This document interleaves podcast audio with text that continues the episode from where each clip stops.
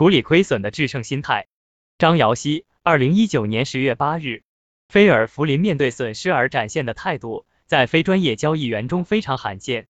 由于心态上的差异，他对于认赔从来不觉得困扰，这也正是成功交易员必须具备的条件。这属于交易计划的一部分。如果我想要成功，就必须学习在小额亏损的情况下出场，因为持续接受大额的损失，我不可能留在局内。告诉自己，这笔交易进行的不错，我只损失两千五百美元。若是如此，你就掌握控制权。有一位交易员曾经说过，学习喜爱小额损失。如果你能够喜爱小额损失，距离巨额获利就不远了。保持小额的损失。如果你能够学习喜爱小额损失。就能够说，虽然发生损失，但这笔交易还是很棒，因为损失不大，而且我完全按照计划进行交易。有时候，最棒的交易不是把钱放到钱包里，而是在正确的时机结束部位。